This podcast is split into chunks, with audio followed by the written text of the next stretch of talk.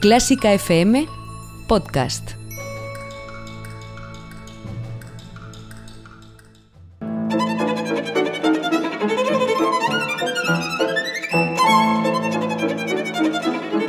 Hoy toca con Carlos Iribarren.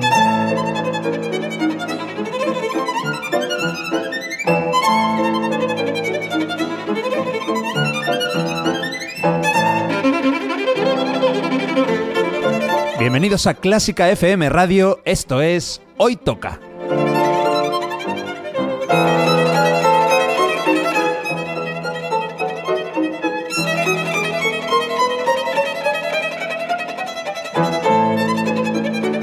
Vamos a escuchar música de calidad, de primera categoría. Algunas piezas son conocidas, otras no tanto, pero todas tienen algo en común. A mí me encantan. Espero que disfrutéis escuchándolo tanto como nosotros haciéndolo. Y por cierto, podéis y debéis seguirnos en Twitter, en Facebook y en Instagram. Esto es Clásica FM Radio.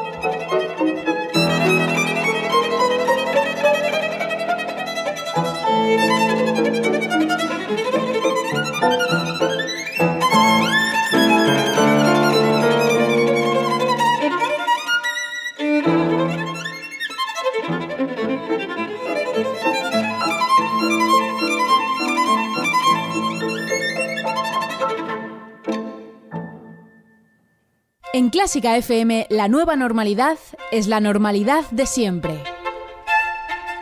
Disfruta cada día de nuevos podcasts en Clásica FM.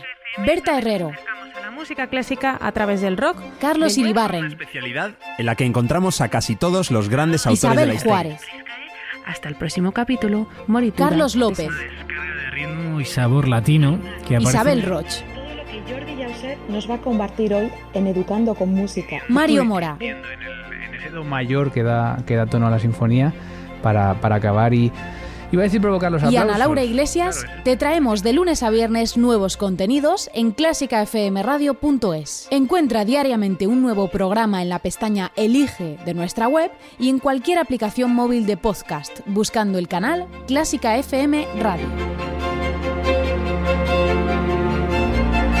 Elige la normalidad de siempre con la mejor música del mundo en Clásica FM. Y recuerda que esta plataforma sigue adelante gracias a tu ayuda. Siempre y ahora más que nunca, necesitamos que te unas a nuestra comunidad de mecenas con 5 euros mensuales sin compromiso de permanencia. Más información en la pestaña Hazte mecenas de clásicafmradio.es. Hoy toca con Carlos Iribarren.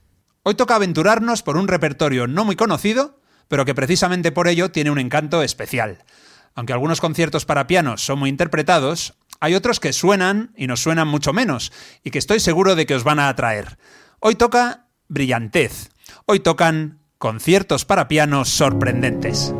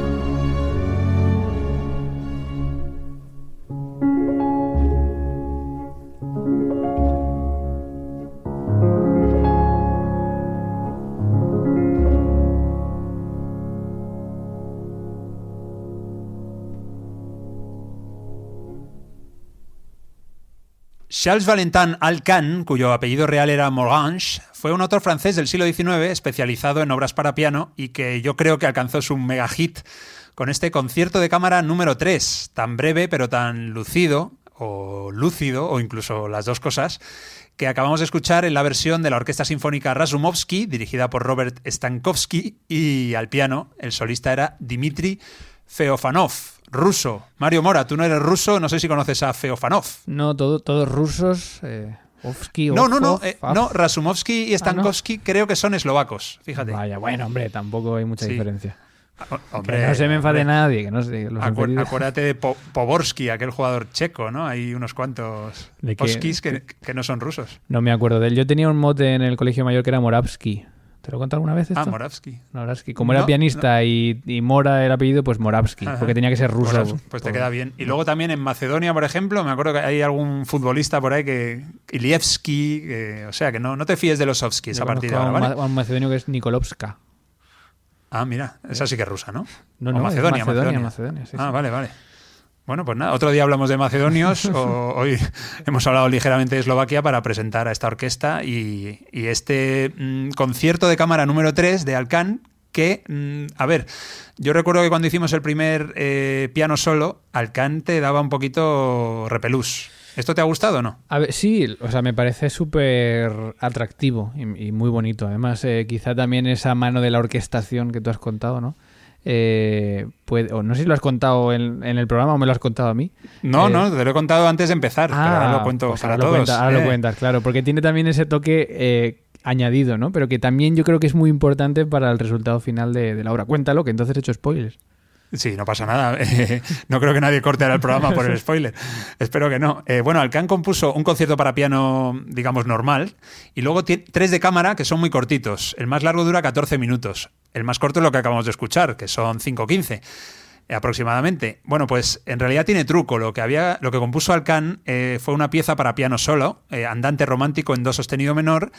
Y ya en el siglo XX, Hugh MacDonald, que es un profesor de música en la Universidad de Washington, añadió las cuerdas. O sea que digamos que se puede decir que es una pieza posfabricada. Iba a decir prefabricada, pero es más posfabricada. Tiene Pero, eh, postproducción.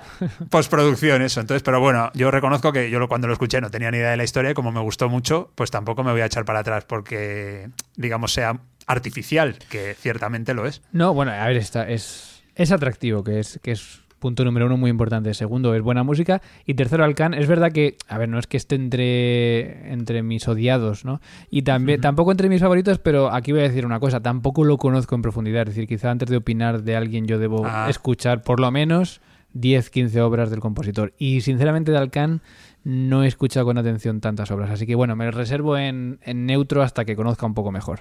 Bueno, yo creo que en 30 años de hoy toca, pues llegarás a las 50 piezas y, y ahí ya podrás opinar.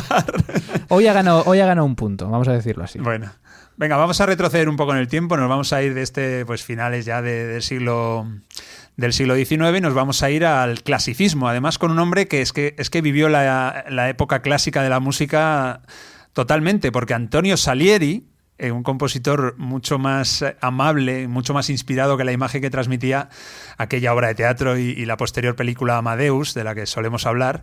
¿Tú te acuerdas ahí? Salieri era, pues, eh, bueno, que era un asesino directamente, o casi un asesino. Era el malo, tenía que haber un malo en la película y era él.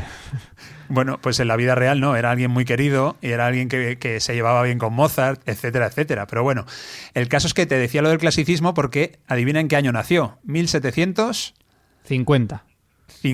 justo cuando se considera que, bueno, cuando se considera que empezó el clasicismo y que coincide con la muerte de Bach. Así que incluso podría ser Bach eh, El- resucitado, ¿no? La reencarnación de Bach. Eso, Ah, reencarnado. el- el- es justo, a ver, sobre todo más que el inicio del clasicismo es como el final del barroco. Siempre dice con Bach Vale. se muere el barroco. Y claro, a partir de ahí ya pues empieza el, el nuevo estilo del, del clasicismo. Y es verdad que Salieri es uno de sus máximos representantes, pero siempre ha estado a la sombra de los otros dos, ¿no? De Mozart y de Haydn. Él vivió 75 años. Antonio Salieri publicó sus dos conciertos para piano, esto es curioso, eh, en 1773, con solo 23 años. Y ya, oye, vivió, eh, vivió 75 años y no se animó a hacer ninguno más. porque quizá empezaban a sonar ya los de Mozart demasiado y se oh, es una buena investigación esta ¿por qué no por qué no compuso más conciertos? Ah. Hombre, yo tenía otra teoría que es que se enganchó a la ópera, porque este hombre Claro. eh, produjo óperas, pero vamos, a cascoporro. Que vete a saber, Mario, igual tú eres pianista, pero igual te pasa lo mismo. Y cualquier día dejas el piano ahí aparcado y te lías a, a cantar arias, dúos y cavatinas. Quizá, quizá la decisión, como la de Salieri, puede ser la cuestión económica. Quizá las óperas daban más dinero. Entonces, si yo descubro que gano más dinero cantando cavatinas, pues a lo mejor, quién sabe. Fíjate que yo te he visto tocar el piano, te he visto canturrear y, y, y por si acaso no vendas el piano. Vale, seguiré, seguiré estudiando todos los días por si acaso, sí. Vale, ¿qué concierto prefieres? ¿Cuál te suena mejor de los dos de Salieri? ¿El de Do mayor o el Si bemol mayor? Vamos a decir el si bemol mayor sin conocerlo. Muy bien, pues ese, como es el que has elegido, lo vamos a respetar, lo vamos a guardar en su integridad en nuestros corazones y vamos a escuchar el alegro, el segundo movimiento del concierto para piano en Do mayor de Salieri. Los intérpretes, esta es una interpretación eh, tutoresta in Italia, porque es la orquesta del Conservatorio Cimarosa di Avellino, el director se llama Antonio Sinagra y el pianista es Costantino Catena, que no es que me haya comido una N de Constantino, no, es que en italiano Costantino es Constantino Catena. Escuchemos entonces la música de Antonio Salieri.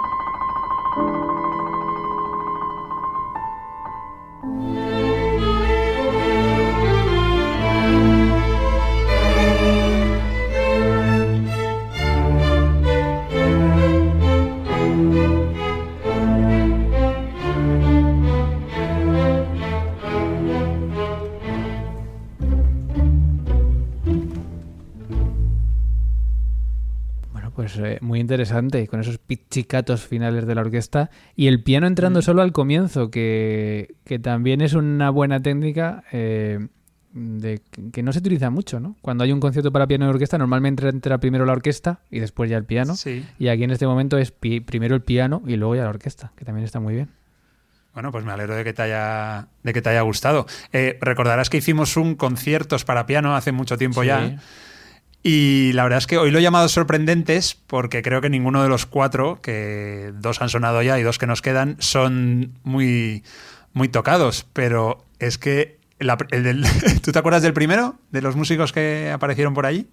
Del, ¿De aquel programa? Sí, No, fue el número 12, o sea, estamos hablando de hace año y medio. No me acuerdo, ¿no? Pues mira, la verdad es que viéndolo ahora también podría haberse llamado sorprendentes, porque quitando el de Liszt, que sí que es más conocido, los otros fueron John Field, eh, el de Joaquín Rodrigo y el de Franz Xaver eh, Scharvenka. O sea Pero que, es que, Carlos, todos tus programas podrían llevar el apellido sorprendentes. Chelo y No, piano no. sorprendentes. Arias de ópera sorprendentes. Bueno, el de hoy lo he llamado así pues porque, a ver, eh, el de Salieri o el de Alcan pues no son apellidos de los que más suenan a la hora de escuchar conciertos para piano. Y el tercero, aunque es un compositor muy famoso, y sobre todo en España, tengo que decir que fuiste tú que me dijiste que existía. Además fue en aquel programa, si no recuerdo mal, cuando yo te dije que iba a sonar Rodrigo, tú me dijiste, ¿sabes también quién tiene un concierto muy interesante? Que dices tú siempre, lo interesante. eh, Albéniz. Y yo te reconozco que no, no lo había escuchado. Y te dije, algún día sonará en Hoy Toca. Mira, Pues dicho y hecho, ¿no? Ha llegado el día. Interesante es un eufemismo de, de algo que, bueno, está ahí en la historia, pero tampoco... Ya, No sé. tampoco es mag- magnífico, colosal, supremo, delicioso, ¿no? Claro, porque podría haber utilizado ese verbo. Un concierto magnífico. Y dije, interesante. Claro. Bueno, es- Es, Interesante. es cierto, ahora lo escucharemos, ¿no? Pero porque no suena, porque si conoces la música de Albéniz, eh, sobre todo sus obras más conocidas, creo que no dices que esto es de Albéniz. O sea, no es su lenguaje, quizá el lenguaje más- más... conocido. Esto es más clásico, desde luego. Escuchando este concierto Eso entero es. como más siglo XIX y la música de Albéniz para piano solo tiene ya el toque del 20 clarísimamente. Eso ¿no? es, eso es. Bueno, por cierto, he dicho dicho y hecho. Algún día sonará en Hoy Toca. Dicho y hecho no. Dicho sí, hecho todavía no, porque está por sonar. Primero tiene que sonar un concierto que, mira, como Salieri lo compuso los suyos de piano con 23, creo que he dicho, pues Albeniz con 27. Así que bien joven también y después ya prefirió dedicarse a sus fabulosas suites recorriendo toda España. Es cierto que, que Albéniz eh, es también uno de esos compositores con un catálogo bastante caótico, porque eh, se supone que tiene también como siete sonatas para piano, pero solo se conocen cuatro. Eh, no, sabe, no, se, o sea, no se sabe muy bien si se inventaba la numeración para hacer que tenía más o es que se han perdido. Y entonces eh, es como bastante caótico todo lo que hace y sí que tiene esta primera época donde intenta ser un compositor europeo. Intenta componer pues al, al estilo de ese momento histórico y eh, artístico de toda Europa, ¿no? Hasta que ya pues eh, yo creo que él mismo sus intenciones y luego los resultados también le llevan a todas esas maravillosas piezas de música española que culminan por supuesto con la Sutiberia, que es el- la obra para piano por excelencia y que ya es su lenguaje y por lo que se le recuerda.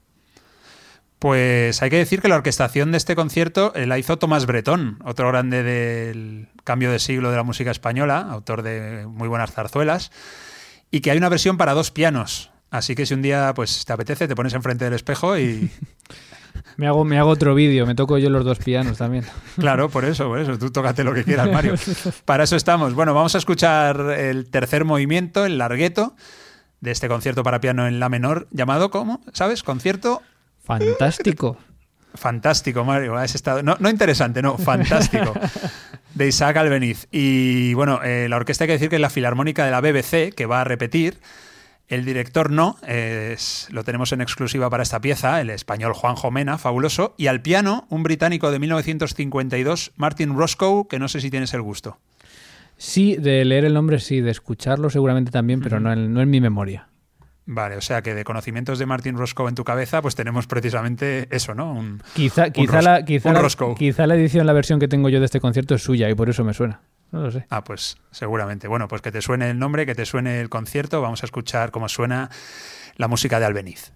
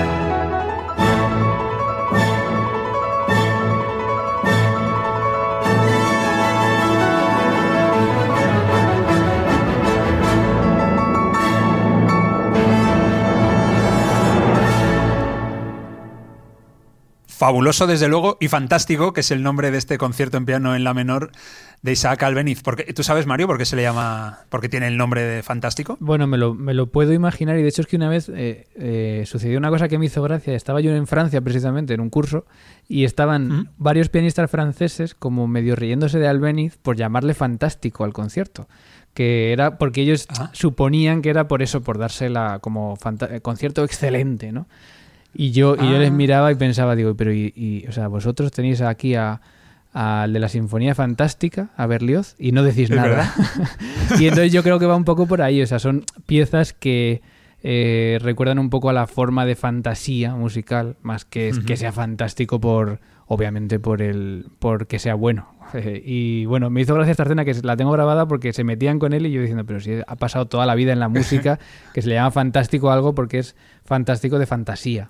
Claro, que- y, tenía, y tenían a Berlioz ahí de referencia, evidentemente. Y es que si todo fuera así, eh, la sinfonía patética de Tchaikovsky o la, o la sonata patética de Beethoven, es que les parecerían horrorosas a sus autores. Y no es por eso, ¿no? Eso es, no, aquí viene más la fantasía, tanto musical como, oye, quizá también el embrujo este que hemos escuchado, ¿no? Que parece Hmm. que está lleno de fantasía el concierto en este sentido. Vale. Oye, aparte de este concierto, algo más así de Albeniz que, Sí, sea, eh, que no sea un- para piano solo. Pues tiene eh, la Rapsodia Española, que es también, tiene, yo creo que tiene al menos dos orquestaciones distintas, pero es también una obra para piano y orquesta, es una obra más breve, eh, 10, 12 minutos o 15 a lo sumo, las orquestaciones más largas. Pero desconozco exactamente por qué hay orquestaciones. No sé si es que las hizo, la hizo para piano con falta de orquesta y luego se ha completado. El caso es que también es como la otra gran obra de Albeniz para piano y, y orquesta. Vale. Bueno, pues con Albeniz ya cerramos aquí el tercer eh, concierto para piano sorprendente. Y el cuarto, desde luego, eh, Mario, mm, antes, de, antes de que te diga cuál es, yo apostaría que no lo conoces. Me puedo equivocar, pero es que es de película y ya sé que tú tampoco eres muy cinéfilo. No, yo voy a, voy a decir trampas y voy a decir que he visto el nombre he ido corriendo a buscarlo. Y digo, "Ostras, aquí, aquí me va a engañar Carlos. Y, lo he escuchado nada, unos segundos y es verdad que suena a, película, pero yo no sé si, si es que se ha utilizado en películas o es que se ha compuesto para una película o, o sea, eso ya Pues cuéntamelo tal tú. cual. Tal cual, tal cual. Eh, fue compuesto para una película por Richard Adinsel, un compositor que nació en 1904 en Oxford, que en 1933 se fue a Estados Unidos y que allí compuso pues eh, bastantes bandas sonoras de aquella época del cine clásico, imagínate. Por ejemplo, Luz de gas, que no es la de no es la de Ingrid Bergman, que igual es más conocida, que se llama Luz que agoniza, sino que es una versión de aquella época también, del año 40. Eh, Atormentada, una película de Hitchcock, que desde luego no es de las mejores, de 1949, pero que tiene una obra maestra, y es esta, Mario. Esto es una maravilla. En 1941, para una película mm, que se llamó Aquella noche en Varsovia, eh, Richard Adinsel compuso los nueve minutos de música que vamos a escuchar ahora, que son, amigo oyente, fabulosos. Son nueve minutos de drama, de tensión y de pura música. Eh, cuando lo escuches entero me dirás, Mario. Pero sí, pero mi pregunta es, ¿esta música eh, es, o sea, acompaña a la película o es que hay un solista pianista que la toca en el escenario? Porque un concierto para piano y orquesta de banda sonora, o sea, es curioso, ¿no? Ya, pues me alegra que me hagas esta pregunta. Eh, no tengo ni puñetera idea, pero me la voy a jugar. Yo creo que acompaña a la película, porque no sé, me da, me da que la película debe ser. No lo sé, claro, es que igual es un músico ahí en plena. Es que Segunda raro, ¿no? Porque una cosa, y tú, y tú has escuchado muchas bandas sonoras, una cosa es utilizar el piano, y lo hemos hablado alguna vez en Hoy Toca, ¿no? Como parte de la orquesta, de la pero claro, un concierto para piano y orquesta de banda sonora. Quizás la primera Bueno. vez que yo lo, lo escucho, vamos. Bueno, no recuerdo ahora al compositor español, pero hizo algo parecido en una peli que se llama Gran Piano, que ya en su día dije que como película, pues lo siento, pero el guion es, es lo que es, pero el, el concierto está muy bien. Pero claro, es, esa película va de, de un tío, de, de- de este actor, no me sale ahora, el del Señor de los Anillos, que tiene que tocar un concierto para piano mientras le están amenazando con matarle.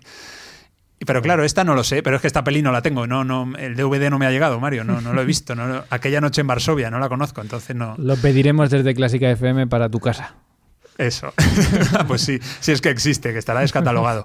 Bueno, esta maravilla, esta maravilla, insisto, y lo digo con mayúsculas porque esto es una pasada, me recuerda bastante a- a- al, fabuloso y súper conocido concierto número 2 de Rachmaninoff de esto que, llega al público enseguida, pero es que es, que es verdad, es que tiene, tiene ahí algo, ahora me dirás. Eh, la orquesta, como digo, repite, es la Orquesta Filarmónica de la BBC, el director ya no es Juan Jomena, como en la pieza de Albeniz, sino Hugh Wolf, y el pianista, yo no sé si te gusta, si le conoces, es el francés Jean-Yves Thibaudet. Hombre, sí, yo creo que lo he escuchado en Madrid en directo alguna vez. Y sí, es uno de esos dos pianistas franceses. Hay, hay buenos pianistas franceses, ¿eh? Y este es uno de ellos, que además es un pianista versátil, que, que, bueno, pues tiene grabaciones de muchos compositores, no solo de música francesa, como hacen algunos. Y de hecho creo que el último CD que lanzó era incluso de música de banda sonora, o sea que es un pianista que es, a, es bastante transversal en ese sentido. Claro, pues seguro que en ese disco está lo que vamos a escuchar ahora. Thibaudet nació en Lyon, eh, está a punto de cumplir los 60 años y de sus manos y de las de Hugh Wolf con la batuta depende que, bueno, que, que flipemos absolutamente con este fabuloso concierto de Varsovia de Richard Adinsel, 1941. Mario, un placer como siempre. Me alegro mucho de escucharte, Carlos. Un abrazo. Venga, y a ti otro. Eh, os dejamos como siempre con la mejor música del mundo, que es la que suena en Clásica FM. Venga, hasta el próximo. Hoy toca.